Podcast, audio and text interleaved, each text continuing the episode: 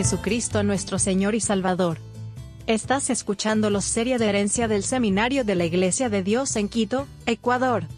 Esta enseñanza es de un folleto escrito por el pionero de la Iglesia de Dios, D.S. Warner. Es una disertación en profundidad sobre el tema de la salvación y la necesidad de la santidad. Esta serie es producida por el misionero Timoteo Downing. Estás escuchando la cuarta parte de Salvación, presente, perfecta, ahora o nunca. La salvación no deja guarda para el pecado. Casi todos los profesantes que sirven al pecado admiten que la Biblia requiere que seamos puros y santos, y que vivamos libres de pecado. Pero la mayoría de ellos afirman que no podemos en esta vida cumplir con esos requisitos. Que los mandamientos, sed santos, sed perfectos, etc., son simplemente puestos ante nosotros como el estándar al cual debemos acercarnos, pero que mientras vivimos en este mundo, no podemos esperar alcanzar. Por ejemplo, tenemos ante nosotros una carta de un hombre que suscribe su nombre, Stixtus, de Brockville, Pensilvania, en la que la secta Duncard busca encubrir sus pecados. Él habla en contra de lo que él llama nuestro ridículo intento de reforzar esa vieja doctrina de la santificación perfecta en esta vida, y hace mucho tiempo que ha sido destruida. En la página siguiente aparecen estas palabras, todos admiten que la santificación perfecta debería ser, y de hecho es el objetivo de todo hijo de Dios en cada etapa de su progreso aquí en la tierra. También es cierto que Dios requiere que todos los hombres capaces y responsables en todas partes sean santos como Él es santo, y perfectos como Él es perfecto. Nadie niega esto, o de hecho nunca lo negó. La verdadera pregunta es simplemente esta, ¿son los verdaderos creyentes todo lo que deberían ser? Son tan santos, tan perfectos, tan libres de pecado, como deberían ser y como Dios requiere que sean? La verdadera Iglesia Universal responde enfáticamente en forma negativa. La respuesta de tus incautos es un rotundo sí. Por eso, en efecto, usted dice que somos tan santos, tan perfectos, tan libres de pecado e inmaculados como deberíamos ser, o de hecho podemos ser. De esto se sigue que aquellos que afirman estar perfectamente santificados en esta vida no lo serán, ni esperan ser más santos, sin pecado o sin mancha, cuando canten la canción del amor redentor en el cielo, de lo que están aquí en la tierra. El apóstol dice, hablando de los verdaderos creyentes después de la muerte, seremos como Él, Cristo, porque lo veremos como Él es. Pero los que creen en la perfecta santificación en esta vida, representados por ustedes, creen a sí mismos ahora para ser tan puro, santo y sin pecado como el Señor Jesucristo. Permítanme decirles que tal creencia es simplemente repugnante para cualquiera que se dé cuenta de que el corazón humano es más engañoso que todas las cosas y es desesperadamente perverso. Es peor que repugnante, es una blasfemia. Observemos algunos de los principales pasajes de las Escrituras en los que confía para dar autoridad a su creencia. Sed santos, porque yo soy santo. Sed vosotros perfectos como es perfecto vuestro Padre que está en los cielos. Estos mandamientos parecen pensar que prueban que el verdadero creyente es santo en esta vida. Esto simplemente prueba su lamentable ignorancia de las Escrituras. Estos mandamientos declaran lo que el verdadero creyente debe ser y debe ser, no lo que realmente es, a pesar de su arrogante cháchara en sentido contrario. ¿Cómo suena esta última frase de un hombre que nos acusa de ser difamatorios al extremo en la mayoría, si no en todos, nuestros artículos? No, señor Stixtus, no tenemos tiempo ni ganas de condescender ante tales palabras. Porque las armas de nuestra guerra no son carnales, sino poderosas en Dios no necesitamos nada más fuerte que la verdad, ni más agudo que la palabra de Dios. Este disputador del poder de Dios para cumplir en nosotros su palabra y hacernos lo que deberíamos ser, es una buena muestra de la confusión de Babilonia en general. Él llama a la doctrina de la perfecta santificación en esta vida, vieja y destruida por mucho tiempo. Y, sin embargo, admite que es justo lo que Dios requiere de todos los hombres en todas partes. De modo que el hombre parece pensar que el requisito de Dios hace mucho tiempo que se explotó, es decir, demostró ser una falacia. Pero, dice, la verdadera pregunta es simplemente esta, ¿son los verdaderos creyentes todo lo que deberían ser? ¿Son tan santos, tan perfectos, tan libres de pecado como deberían ser, como Dios requiere que sean? Siempre es así con los asalariados. La verdadera pregunta para ellos no es lo que Dios requiere, y lo que los hombres deberían ser, pero, ¿qué son y qué les agradará? Quiere que abandonemos el estándar del requisito divino, porque las masas del sectismo están muy por debajo de él. Con cuánta fuerza se aplican aquí las palabras del apóstol. Porque ahora persuadiré a los hombres, o a Dios, o busco agradar a los hombres. Porque si agradara a los hombres, no sería siervo de Cristo. Gálatas 1.10. Existe una diferencia entre Dios y la gente. Él exige que sean santos, perfectos y sin mancha a sus ojos. Pero están lejos de esto. Entonces, si se vuelven uno con Dios, Él tendrá que ir a ellos, o ellos a Él. Debe recordar sus mandamientos, o la gente los debe medir. ¿Qué haremos nosotros, como embajadores de Dios, en este caso? ¿Persuadimos a los hombres o a Dios? ¿Lo persuadir para que modifique su palabra, o la gente para que cambien sus caminos? ¿O busco complacer a los hombres? Dios no lo quiera, porque si aún agradara a los hombres, no sería siervo de Cristo. Esta política de agradar al hombre, y deshonrar a Dios está predicha en la profecía. Los que dicen a los videntes, no veáis, ya los profetas no nos profeticen lo recto, háblenos cosas suaves, profetiza engaños. Isaías 32.10. ¿No debo visitar por estas cosas? Dice el Señor, ¿no se vengará mi alma de una nación como esta? Algo maravilloso y horrible se comete en la tierra, los profetas profetizan falsamente, y los sacerdotes gobiernan por sus medios, ya mi pueblo le encanta que sea así, ¿y qué haréis al final? Jeremías 5, 29-31. La posición adoptada por el torcido Stixtus es virtualmente esta, Dios requiere que todos los hombres capaces y responsables en todas partes sean santos como Él es santo, etc. Pero todos los hombres en todas partes, en Babilonia donde él vive, son impíos e imperfectos. Por lo tanto, lo que Dios requiere es viejo y explotado. Bueno, si aceptamos el estandarte de Babilonia, la palabra de Dios estalla y cae, pero, por otro lado, si aceptamos el estándar bíblico, he aquí, Babilonia es destruida y caída. ¿Cuál es verdad? Una voz del cielo responde, ha caído, ha caído la gran Babilonia, y ha venido a ser habitación de demonios y refugio de todo espíritu inmundo, Apocalipsis 18, 2. Pero podríamos aplicar la lógica anterior con igual propiedad al arrepentimiento y otras cien demandas de Dios que la gente no cumple. Ciertamente es cierto que Dios requiere que todos los hombres capaces y responsables de todo el mundo se arrepientan de sus pecados. Pero la verdadera pregunta es simplemente esta, ¿se ha arrepentido como debería el mundo de los pecadores y profesantes? De ninguna manera. Por lo tanto, la doctrina del arrepentimiento genuino en esta vida es una cosa vieja y hace mucho tiempo que explotó. Y todos los que la enseñan son lamentablemente ignorantes, y todos los que creen en sus enseñanzas, engañan. El razonamiento es el mismo, y si tiene algún peso contra la perfecta santificación, pesa igualmente contra el arrepentimiento y la justificación. Pero, por supuesto, es una mentira ridícula, una confusión ciega. Según este extraño Stixtus, un verdadero creyente es aquel que no cree en la verdad, no es lo que debe ser, ni lo que Dios requiere que sea. Pero un hombre que realmente cree en la palabra de Dios, y vive y testifica en consecuencia, es declarado lamentablemente ignorante, repugnante, blasfemo. Hay de los que llaman al mal bien y al bien mal, que ponen tinieblas por luz y luz por tinieblas, que ponen amargo por dulce y dulce por amargo. Hay de los sabios en su propia opinión y prudentes en sus propios ojos. Isaías 5, 20-21. Después de citar, Sed santos, porque yo soy santo, Sed perfectos como vuestro Padre que está en los cielos es perfecto, oscuridad por luz dice, estos mandamientos parecen pensar que prueban que el verdadero creyente es santo en esta vida. Esto simplemente prueba su lamentable ignorancia de las escrituras. Estos mandamientos declaran lo que debe ser el verdadero creyente, no lo que realmente es. Confesamos que somos muy ignorantes de todas las escrituras que enseñan que un verdadero creyente es todavía un hombre impío que no es lo que debería ser, ni lo que debe ser. Nuestro conocimiento de la Biblia es tan limitado que no hemos aprendido cómo un hombre puede servir a dos amos, puede ser cristiano y pecador al mismo tiempo. Nunca hemos aprendido en ese libro sagrado que un árbol bueno puede dar frutos malos, y un árbol malo frutos buenos. Tampoco hemos alcanzado esa sabiduría moderna que sostiene que un verdadero creyente es aquel que no cree en la palabra de Dios, y el que cree y enseña la misma es un blasfemo. Nuestro amigo Stixtus está muy conmocionado por el testimonio de los hijos de Dios de que la sangre de Cristo nos ha hecho tan santos, tan perfectos, tan libres de pecado como deberíamos ser. ¿Probará por la palabra que es coherente, y para la gloria de Dios ser cualquier otra cosa? Recuerde que todo lo que luchamos por las provisiones de la gracia divina, Él admite que deberíamos ser, y debemos ser, y Dios lo requiere de nosotros.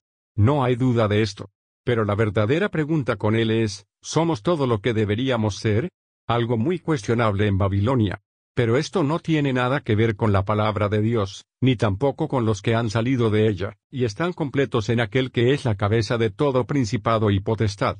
Dios se apiade de los habitantes de la ciudad oscura de la confusión. Como los discípulos de Cristo que se sintieron ofendidos por las palabras de Cristo. Lo mismo que admiten que Dios requiere de todos sus hijos, ellos pronuncian un dicho duro, así, en efecto, dices, somos tan santos, tan perfectos, tan libres de pecado, como deberíamos ser, o de hecho podemos ser. Y no esperes ser más santo, sin pecado o sin mancha, al cantar la canción del amor redentor en el cielo de lo que estás aquí en la tierra. A todo lo cual respondemos, ¿por qué no? Lea los capítulos anteriores y responda ante el Todopoderoso, donde hay un manto para cubrir sus pecados. ¿Qué hombre es suficiente herramienta para pensar que puede presentarse ante el tribunal de Dios y decir, Señor, sabíamos que requieres que todos los hombres capaces, y responsables en todas partes sean santos como tú eres santo, y perfectos como tú eres perfecto? Nadie niega esto, pero confesamos que no somos tan santos, tan perfectos, tan libres de pecado como deberíamos ser, y como Dios requiere que seamos. Pero esta es nuestra súplica, no podríamos ser lo que nos exigiste. Te pondrás así ante el tribunal de Dios y harás mentiroso al que dice, bástate mi gracia, y en mil otras promesas que no dejan absolutamente nada queriendo perfeccionar en santidad, y preservar sin mancha en alma y cuerpo, en corazón y vida, a todos los que están dispuestos y son obedientes? Le dirás al juez, nuestros predicadores nos dijeron que no podíamos ser puros y perfectos mientras vivíamos en la carne. Entonces el juez dirá, yo nunca los envié. Jeremías 23, 21, 22 porque el que Dios envió, las palabras de Dios habla. Juan 3:34. Maldito el hombre que confía en el hombre, y pone la carne en su brazo, y cuyo corazón se aparta del Señor. Jeremías 17, 5. Nuevamente preguntamos, ¿por qué no ser puro, santo y sin pecado en esta vida? ¿No fue Cristo manifiesto para quitar nuestro pecado, y no hay pecado en él? ¿No es cierto que la sangre de Jesucristo nos limpia de todo pecado? ¿No somos guardados por el poder de Dios mediante la fe para salvación, listos para ser revelados en el último tiempo? ¿No es suficiente el poder de Dios para hacer todo esto por nosotros? Así responde Stixtus, el apóstol dice, hablando de los verdaderos creyentes después de la muerte, seremos como Él, Cristo, porque lo veremos como Él es. Esta es una perversión de la palabra de Dios, un engaño del diablo. La referencia es a un Juan 3, 2, 3. Amados, ahora somos hijos de Dios, y aún no parece que seamos lo que seremos, pero sabemos que, cuando Él aparezca, seremos como Él, porque lo veremos tal como es. Y todo aquel que tiene esta esperanza en Él, se purifica a sí mismo, así como Él es puro, un Juan 3, 2, 3. Si bien esto incluye a los santos de Dios cuyos cuerpos se han quedado dormidos, no se refiere a una condición que fue producida por la muerte, ni se limita a los difuntos, pero igualmente se refiere a los fieles que vivirán en el instante de la venida de Cristo. Lo veremos tal como es, en la mañana de su gloriosa venida, y seremos hallados como Él. Sabemos que entonces se producirá un cambio que modelará nuestros cuerpos mortales como su cuerpo glorioso. Esa será la resurrección. Pero ese cambio no se menciona en las palabras anteriores. De lo contrario, el apóstol habría dicho, cuando Él venga, seremos hechos como Él pero se refiere a la condición moral en la que la gracia de Dios nos ha transformado. La imagen de nuestro Creador, Colosenses 3:10, que es perfecta santidad. Esto se prueba positivamente en el siguiente versículo. Seremos como Él, porque lo veremos tal como es. Y todo aquel que tiene esta esperanza en Él, se purifica a sí mismo como Él, Cristo, es puro, 1 Juan 3, 2, 3. Quien espera ser como Cristo, debe alcanzar esa condición antes de su venida, debe purificarse a sí mismo como Cristo es puro. Entonces, por supuesto, será como Él cuando aparezca. El tercer verso explica el segundo. Ser como Cristo es ser santificado por completo, limpio de corazón, porque a los tales el Salvador dijo que lo verán. El mismo estado se menciona nuevamente en el capítulo 4, versículo 17. En esto se perfecciona nuestro amor, para que tengamos confianza en el día del juicio, porque como Él es, así somos nosotros en este mundo. Esto no difiere la semejanza de Cristo en nuestra alma hasta el próximo mundo. No habla de un estado después de la muerte. Pero nuestro amor perfeccionado ya somos como Él. Este estado no es producido por la muerte, pero el amor perfeccionado es el resultado de la pureza del corazón. Un corazón tan perfectamente limpio por la sangre de Cristo que no queda nada más que el amor de Dios derramado por el Espíritu Santo. La pureza perfecta y el amor perfecto son correlativos y se incluyen el uno al otro. Entonces, el único texto citado para probar que no seremos como Cristo hasta después de la muerte, con su contexto prueba que somos como Él en esta vida. Como Él es, así somos nosotros en este mundo. Lector, ¿es usted ahora, en este mundo, como Cristo en pureza moral, sentado a la diestra del trono de Dios? Si no es así, su esperanza de permanecer en el día del juicio resultará un engaño fatal. Observe que el que se opone a la santificación bíblica en esta vida admite libremente que debemos ser santos y sin pecado en esta vida. Incluso dijo que debemos ser. Ahora bien, estos términos prescriben muy positivamente la obligación moral.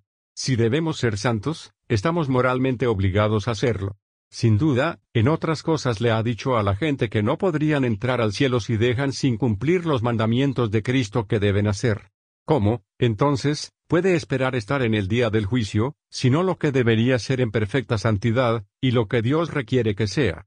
Si una persona puede dejar a un lado la ley de Dios y el mandamiento solemne, sed santos, ¿qué parte de la Biblia es vinculante?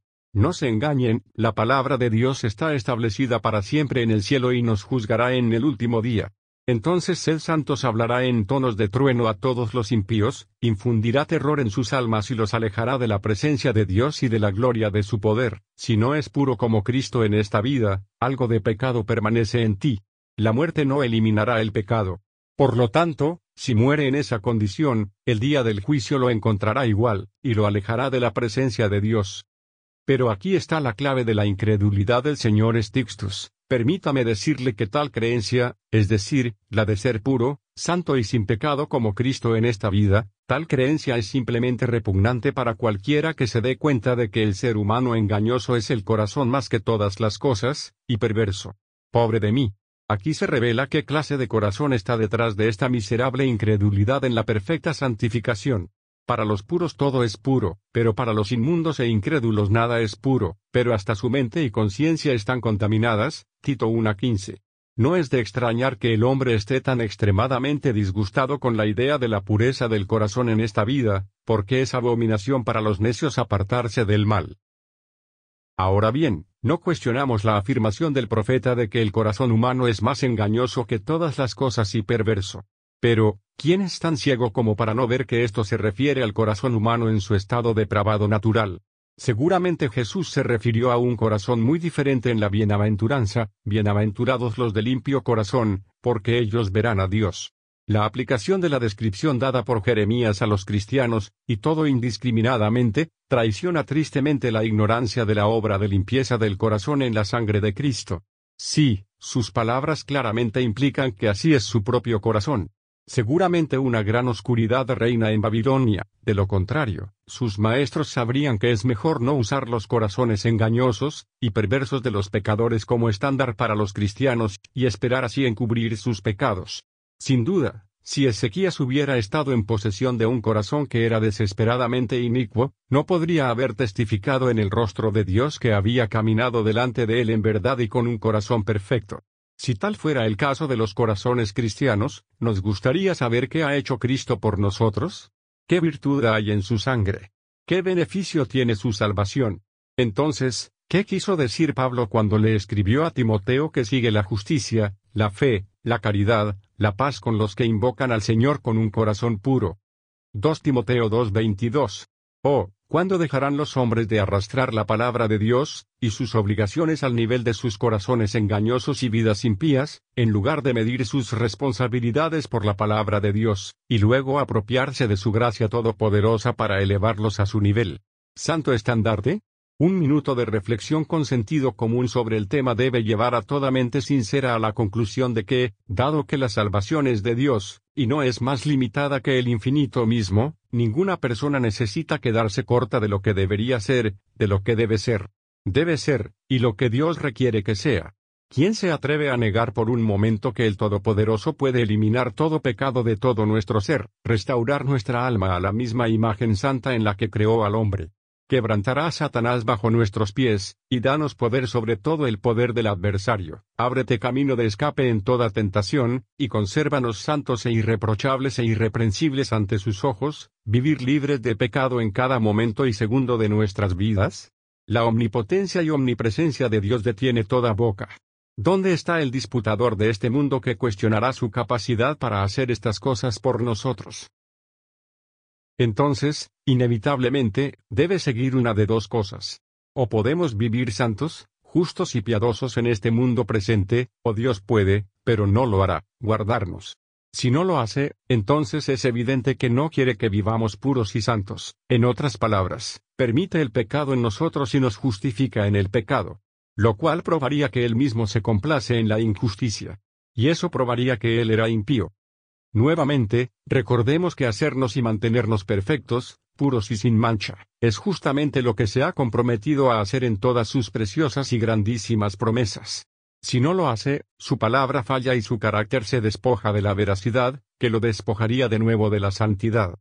Entonces se sigue que dudar de la capacidad de Dios para hacernos perfectos y mantenernos perfectos en santidad, niega su infinitud. Y cuestionar su disposición es negar su santidad. Por lo tanto, cualquier intento de disculparse por el pecado en cualquier forma y en cualquier grado, le roba a Dios sus atributos y lo reduce a no ser Dios. Entonces, aquí está la conclusión de todo el asunto, el cristiano no es un pecador, o Dios no es Dios. Por tanto, así dice el Señor, si yo no hubiera venido y les hubiera hablado, no tendrían pecado, pero ahora no tienen manto para sus pecados. Juan 15, 22. En el margen está no hay excusa para el pecado. Por lo tanto, si cualquier hombre en la tierra que haya escuchado el Evangelio de Dios, supone que tiene una excusa para el pecado y la inmundicia, por no ser lo que debe ser, y debe ser y lo que Dios requiere que sea, está engañado del adversario de su alma, y oirá en el tribunal de Dios estas terribles palabras. Apartaos de mí, hacedores de iniquidad, porque nunca os reconocí. Oh, cuántos miles tiene Satanás en esta misma trampa. Las palabras de Jesús verdaderamente se están cumpliendo, muchos falsos profetas se levantarán y engañarán a muchos. Ellos, teniendo apariencia de piedad, pero negando su eficacia, a los tales apártate. 2 Timoteo 3, 5. Lector, por el amor de su alma, sea salvo en Jesús de todo pecado, y viva santo e intachable ante Dios. Porque si no eres lo que deberías ser ahora, serás pesado en la balanza y fallado en el día del juicio. Amigos, gracias por escuchar esta presentación de la enseñanza de D.S. Warner, Salvation, presente, perfecto, ahora o nunca. Sintonice la próxima vez para una enseñanza más directa de D.S. Warner. Gracias por escuchar el alcance global del Seminario de la Iglesia de Dios ubicado en Quito, Ecuador.